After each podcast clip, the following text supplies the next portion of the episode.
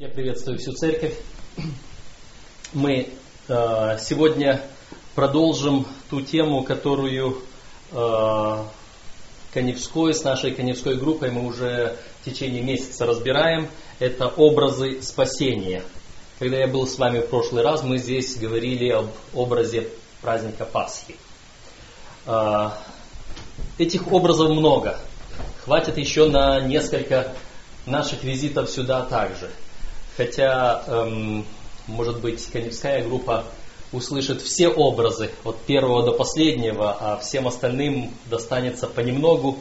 Но тем не менее, сегодня хотелось бы поговорить об одном важном образе спасения, который э, не всегда часто мы разбираем детально.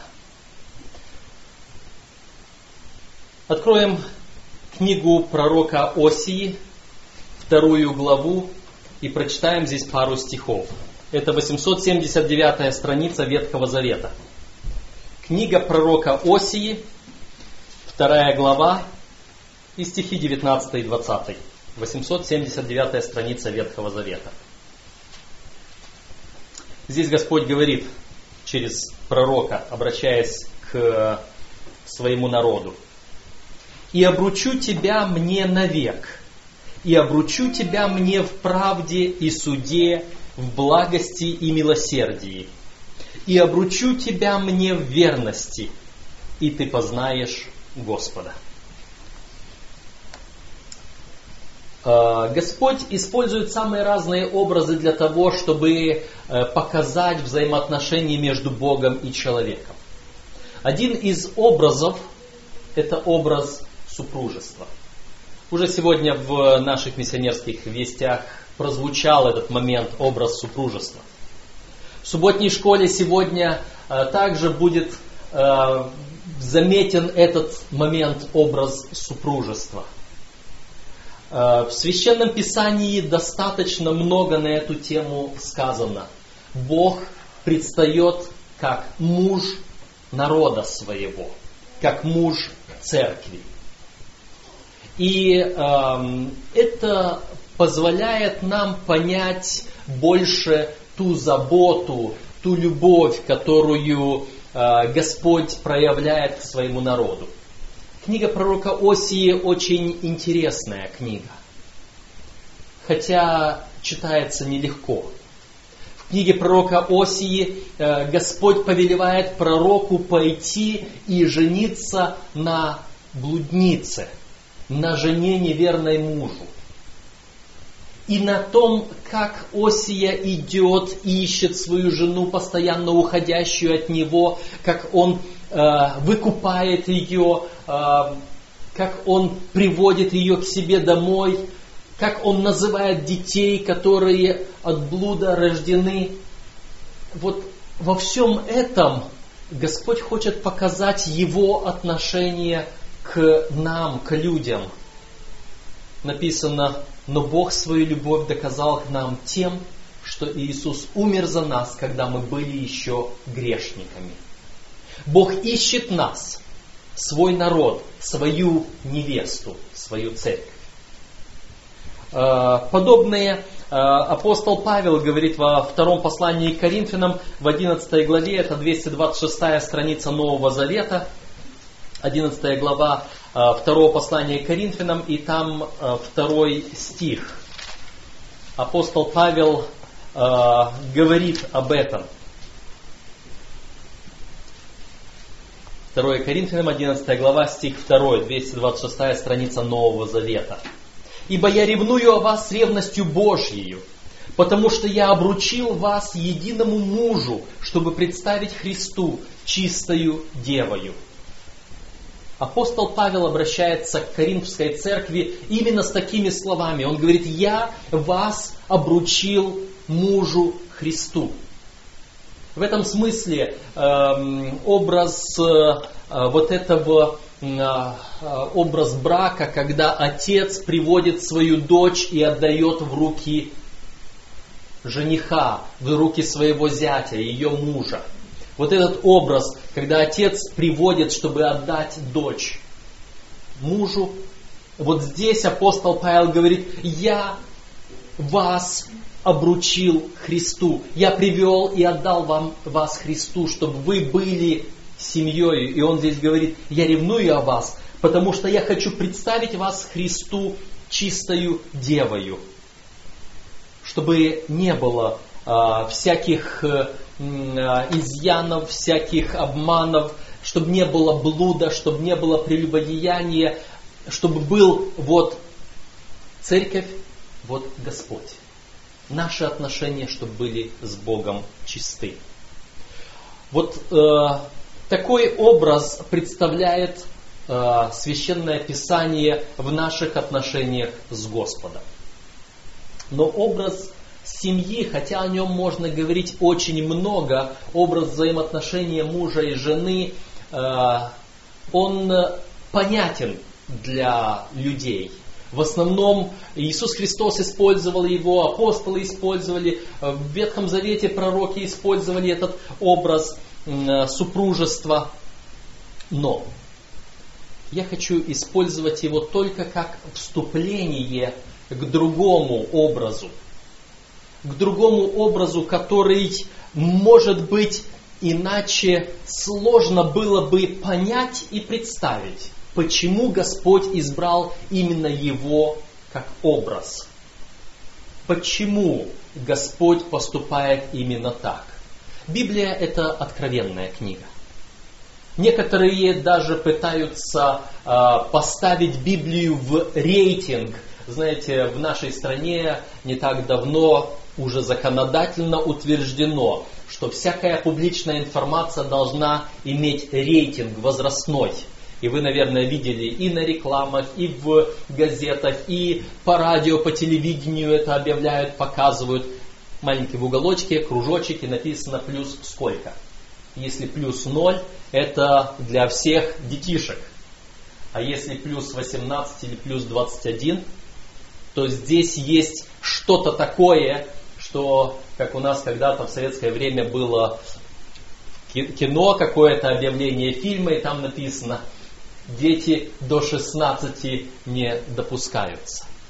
В Священном Писании есть подобные вещи. Кое-кто сегодня в нашей стране пытается юридически присвоить этот рейтинг для Библии и поставить, что Библия только плюс 18 что дети до 18 лет не могут читать Библию, потому что там есть много откровенного, много э, насилия описано, много другого, что детям, вероятно, не стоит говорить. Как бы там ни было. Э, в народе израильском дети до 12 лет должны были выучить наизусть пятикнижие. И они должны были знать до 12 лет. Господь так установил. И вот Господь установил некий образ, некий символ спасения, который сегодня хотелось бы нам вместе разобрать и понять, что и почему. Давайте мы вместе с вами откроем э, четвертую главу послания апостола Павла к римлянам. Это 191 страница э, Нового Завета.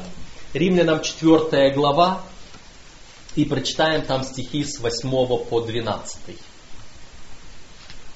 Римлянам 4, 8 по 12, 191 страница Нового Завета.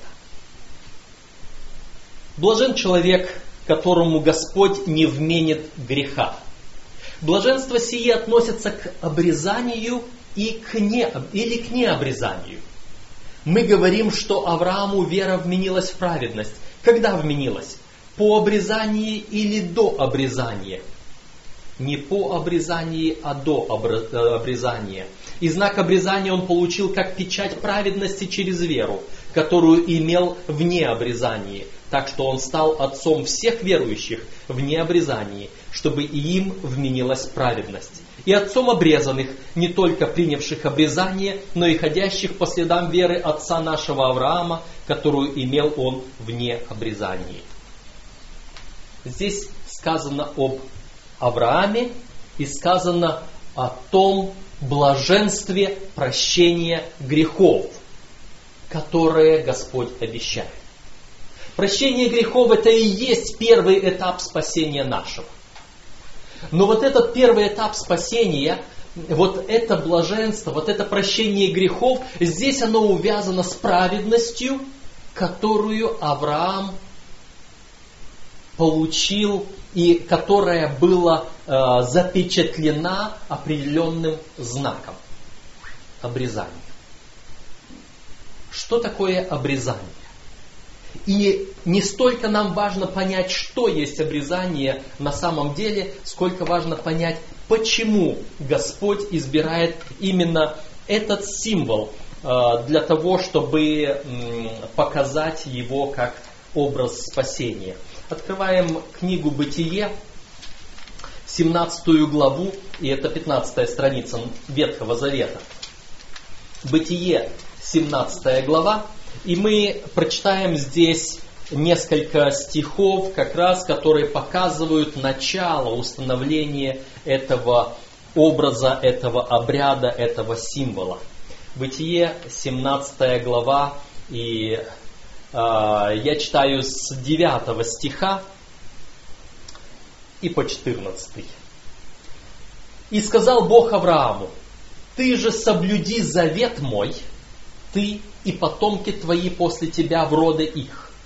Сей есть завет мой, который вы должны соблюдать между мною и между вами, и между потомками твоими после тебя.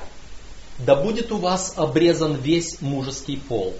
Обрезывайте крайнюю плоть вашу, и сие будет знамением завета между мною и вами. Восьми дней от рождения да будет обрезан у вас в роды ваши всякий младенец мужеского пола, рожденный в доме и купленный за серебро у какого-нибудь иноплеменника, который не от твоего семени. Непременно да будет обрезан рожденный в доме твоем и купленный за серебро твое, и будет завет мой на теле вашем заветом вечным необрезанный же мужеского пола, который не обрежет крайней плоти своей, истребится душа та из народа своего, ибо он нарушил завет мой. Вот такое повеление и постановление, которое Бог даровал. И может быть иногда нам читать вот такие тексты и не совсем приятно – и не совсем приятно говорить о них публично. Но это стало знамением завета между Богом и его народом, между Богом и людьми. И сегодня это э, самая массовая операция, которая производится во всем мире. Потому что все иудеи, все мусульмане и даже многие христиане сегодня следуют этому обычаю. Больше половины населения Земли сегодня, которые считают себя буквальными и духовными потомками Авраама, желают иметь на себе, как здесь написано, на теле своем носить завет вечный завет Божий. Это то, что говорит Господь. Почему? Почему Господь избрал именно вот этот образ? Неужели не было других каких-то методов, чтобы показать взаимосвязь Бога и его народа? И что он на самом деле означает? Когда мы думаем э, о взаимоотношениях Бога с человеком как мужа и жены, когда мы думаем о том, что Бог является мужем, а церковь его, народ его является невестой, женой, мы сразу думаем о том, какие близкие отношения должны быть между мужем и женой, между Богом и человеком. Библия использует одно слово для того, чтобы раскрывать эти отношения. И это слово очень универсальное для священного писания. Мой любимый текст из священного писания Евангелие от Иоанна, 17 глава, 3 стих. И там сказано, «Сия же есть жизнь вечная, да знают Тебя, единого истинного Бога и посланного Тобою Иисуса Христа». Сия же есть жизнь вечная. В этом вся жизнь вечная заключается. Да знают Тебя. Вот это слово, да знают Тебя. Оно использовано во всей Библии для того, чтобы показать взаимоотношения между мужем и женой. Самые интимные, самые глубокие взаимоотношения. Когда вы читаете в Священном Писании о том, что говорится о какой-то семье, и познал он жену свою.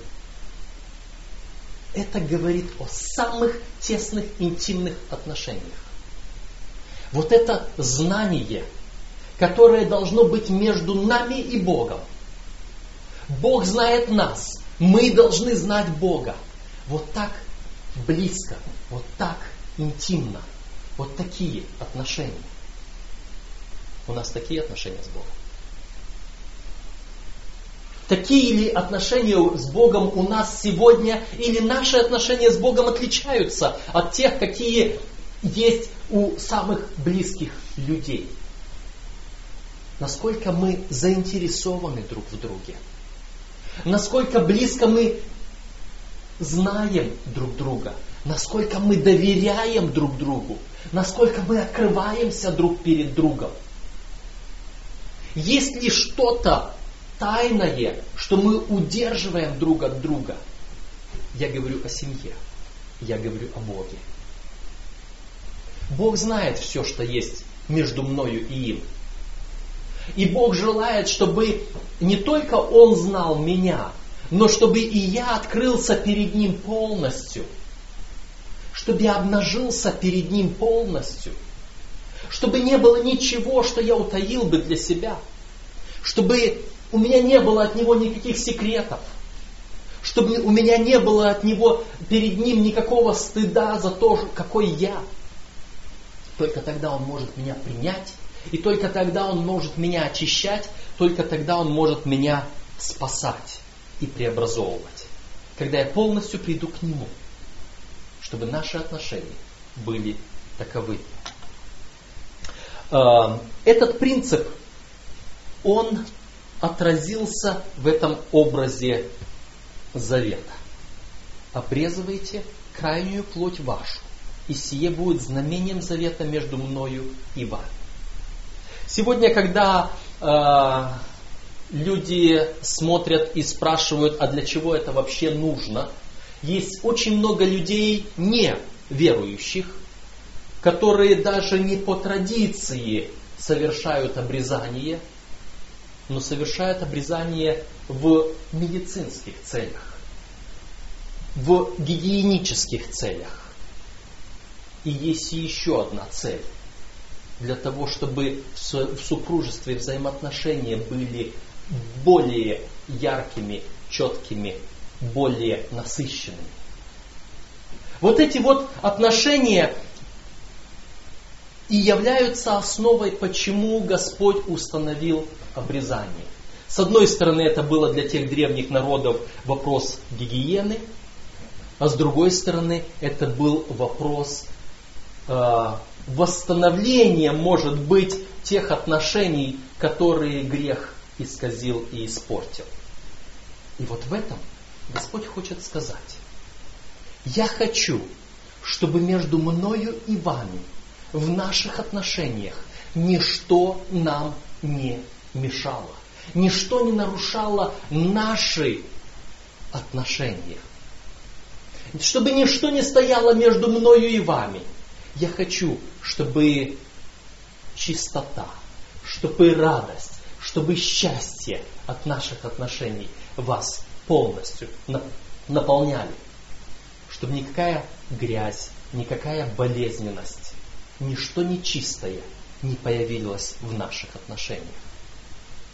Или же, чтобы мы не не притворялись, чтобы мы не придумывали что-либо, но чтобы э, отношения наши были открыты и яркие. Господь говорит об этом дальше. Мы читаем. Э, шестая, э, Иисус Навин, пятая глава и первые стихи. 61 страница Ветхого Завета.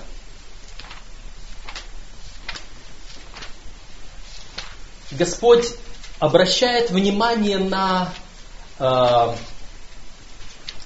важность этого знамения, потому что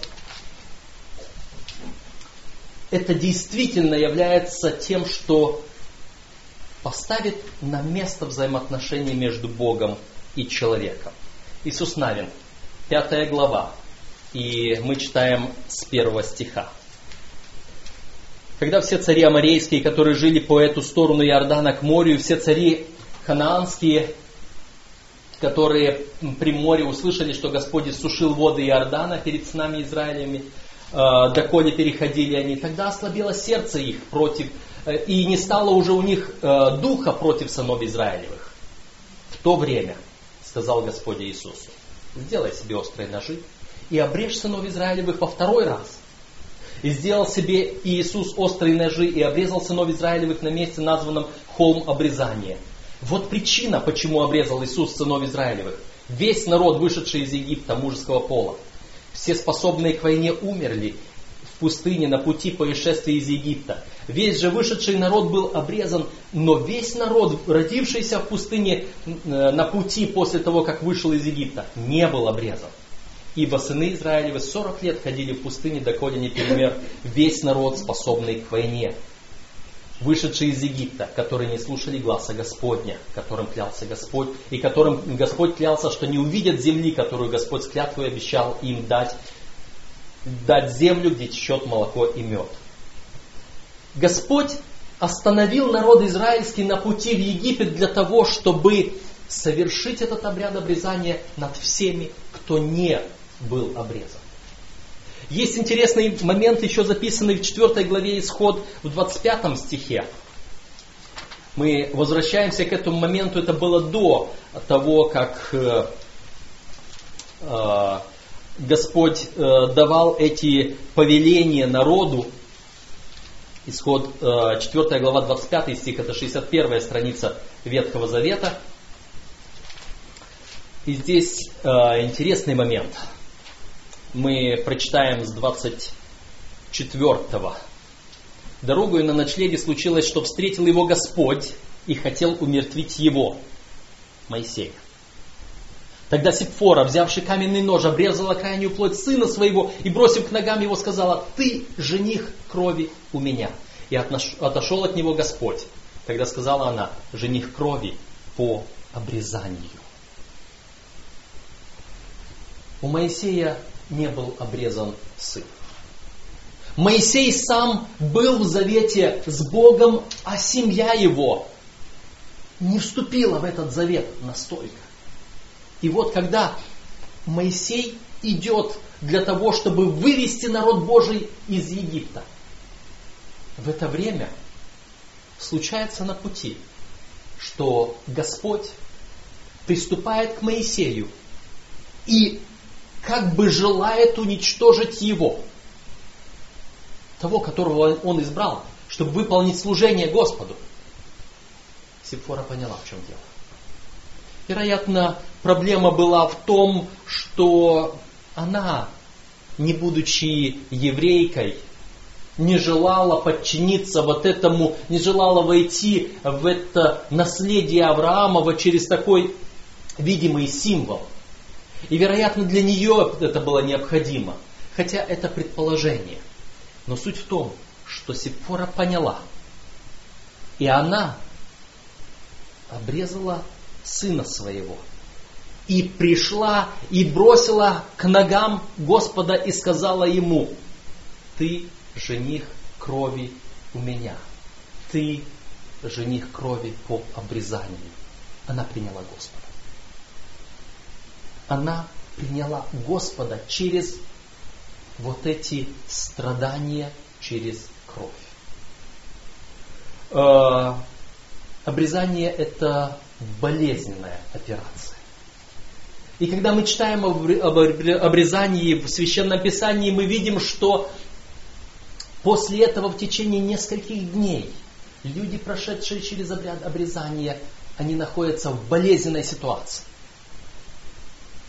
Но, когда мы думаем о наших отношениях с Богом, когда мы думаем о том, что все то, что является нечистым, недобрым, что может служить к разрыву наших отношений с Богом, оно должно быть удалено от нас. Подчас это болезненно. Подчас нам больно лишать себя чего-то, что Господь хочет, чтобы мы удалили. Чего-то того, что стоит между мною и Богом. И это может быть самое разное. Для кого-то это может быть удобство, для кого-то это может быть деньги, для кого-то это может быть слава, для кого-то это может быть гордость. Да мало ли что может стоять между мной и Богом. Нам нужно его удалить. И это бывает болезненно. Но это нужно, если мы хотим оставаться с Богом вечно. Но все это имеет свое определенное значение. Давайте мы посмотрим книгу Второзакония. Это 224 страница Ветхого Завета, 30 глава книги Второзакония. И прочитаем здесь стих 6. Второзаконие, 30 глава, 6 стих, 224 страница Ветхого Завета. «И обрежет Господь Бог твой сердце твое и сердце потомства твоего, чтобы ты любил Господа Бога твоего от всего сердца твоего и от всей души твоей, дабы жить тебе. Вы видите, из самого начала Господь в своем законе показывает, что обрезание это не просто какой-то обряд, а это символ, имеющий важное значение, имеющий духовное значение. Не столько внешность важна, сколько важно именно это значение. Обрежет Господь Бог твой сердце твое и сердце потомства твоего, чтобы ты любил Господа Бога твоего от всего сердца твоего и от всей души твоей, дабы жить тебе. И это болезненно. Болезненно обрезание сердца, потому что нам нужно кое-что оставить, кое, кое от чего отказаться. Второзаконие 10 глава, и стих 16. Это 201 страница. Итак, обрежьте крайнюю плоть сердца вашего, и не будьте впредь жестоковыми. Вот это упрямство, вот это жестоковыйность. Что значит слово жестоковыйный? Выя – это шея. Жесткая шея, которая не гнется которая не хочет наклониться, не хочет опуститься, не хочет смириться. Обрежьте крайнюю плоть сердца вашего, чтобы вам не быть жестоковыйными, чтобы ваша шея не была как железная, неподвижная, чтобы вы смиряли себя перед Богом, чтобы вы смиряли себя перед людьми. Апостол Павел говорит э, э, христианам, что вы почитайте один другого высшим себя. И если я буду кого-то почитать высшим себя, то у меня будет соответственное отношение. Моя шея будет немного опускаться перед другим человеком. И это отношение наше показывает. Самая большая проблема у Бога с человеком – это гордость его сердца. Потому что гордый человек не только перед другим человеком не склонится, перед Богом тоже не хочет склониться. С самого начала – символ обрезания был этим образом спасения, который имел отношение к, нашей, к нашему духовному состоянию. Давайте мы прочитаем еще тексты. Это Еремия 4 глава 4 стих, 739 страница Ветхого Завета. Книга пророка Еремии 4 глава, и мы читаем стих 4.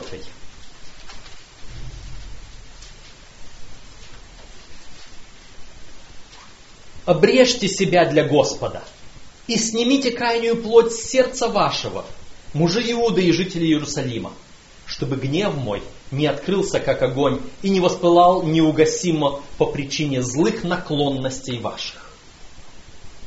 Вот эти наши злые наклонности. Вот это те наши привычки, которые являются недобрыми, они должны быть отняты, удалены. Вы знаете, как трудно с плохой привычкой бороться? 30 дней. Может быть больше. Мы не говорим о том, э, сколько конкретно это не те таблетки, которые утром вечером берешь, принимаешь. Но в любом случае, привычка это та борозда, это та колея, которая есть в нашем пути. И нам нужно многократно выскакивать из этой колеи, чтобы вот новую создать. Время от времени мы будем опять сползать в нашу старую привычку. И привычки могут быть самые разные. Привычки могут быть, когда есть какое-то слово паразит. То же самое может быть, э, как скажем, безвредное. Вот. У многих слово вот. Может, у меня есть еще какие-то слова-паразиты. Со стороны виднее. Сам их не чувствуешь. Точно так же и привычки наши. У нас привычки могут быть самые разные. От привычки, может быть, на богослужении не слушать Слово Божье, а размышлять о своих завтрашних планах или о своих прошлых действиях, до привычки вообще не верить в Бога и вообще жить как хочу. Но Господь об этом говорит. Обрежьте себя для Господа. Снимите крайнюю плоть сердца вашего, мужи Иуды и жители Иерусалима. Для чего? Чтобы гнев мой не открылся как, как огонь и не воспылал неугасно по причине злых наклонностей ваших. Итак, одна из злых наклонностей это жестоковыйность, это шея, которая не сгибается, не склоняется перед Богом и перед людьми. Им целый, целый ряд других наклонностей злых, которые могут быть. Колоссянам 2 глава, 11 стих, это 244 страница Нового Завета. Колоссянам 2 глава и стих 11. 244 страница. Здесь апостол Павел э, говорит, в нем, в Иисусе Христе, то есть, вы и обрезаны обрезанием нерукотворным, совлечением греховного тела плоти, обрезанием Христовым. Дальше он говорит, бывшие погребены с ним в крещении, в нем вы и совоскресли, верую в силу Бога, который воскресил его из мертвых и так далее. То есть вот это обрезание Христова нерукотворное, то есть духовное обрезание, обрезание сердца нашего. Здесь апостол Павел говорит, вот это есть совлечение греховного тела плоти. Священное Писание. Апостол Павел во многом э, говорит, противопоставляет плотское и духовное. И вот это, вот все то плотское, что разделяет меня с Богом, что тянет меня к земному, к мирскому, к греховному, оно должно быть снято с меня. И здесь мы видим некую параллель э, с тем образом, с самым первым образом спасения, о котором мы говорили, это одежда, одежда праведности, которую э, Господь надевает – на человека.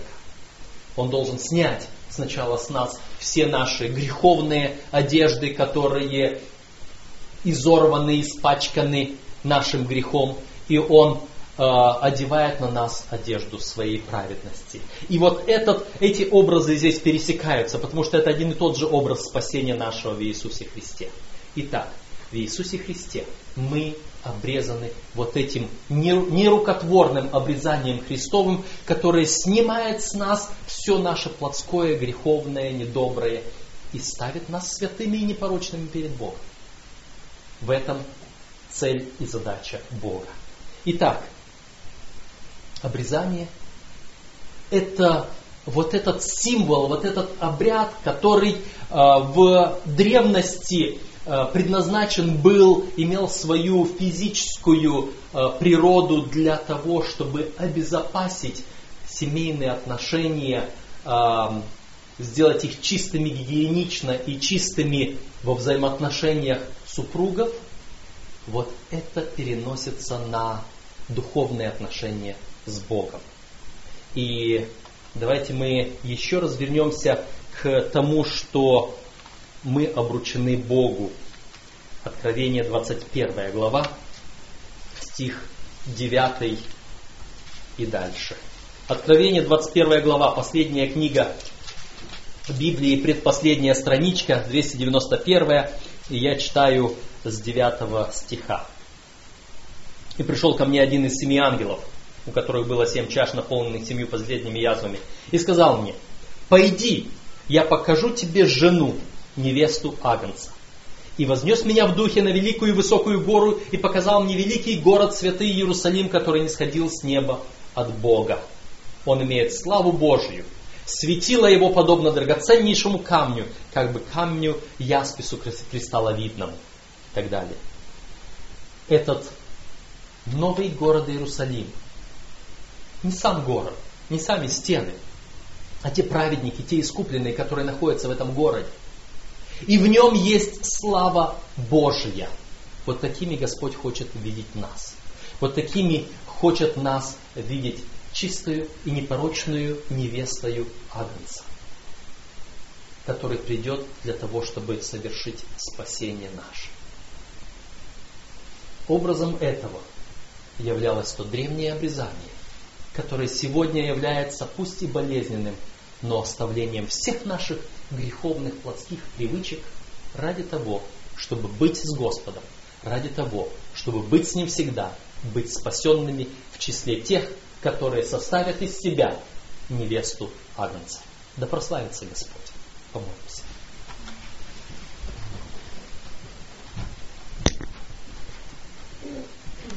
Наш Бог, мы благодарны Тебе, что Ты в своем священном писании в образах открываешь нам детали спасения. И Ты желаешь, чтобы мы поняли наши взаимоотношения с Тобою – какими они должны быть чистыми. Прости нас, Господи, что мы бываем не таковыми. Благослови нас, чтобы мы могли быть верными Тебе во всем. И удали от нас, обрежь нас, даже если это больно нам бывает, чтобы ничто нечистое не осталось, что удерживало бы нас от спасения Твоего. Имя Твое да будет прославлено. Ради Христа мы молим и благодарим. Аминь.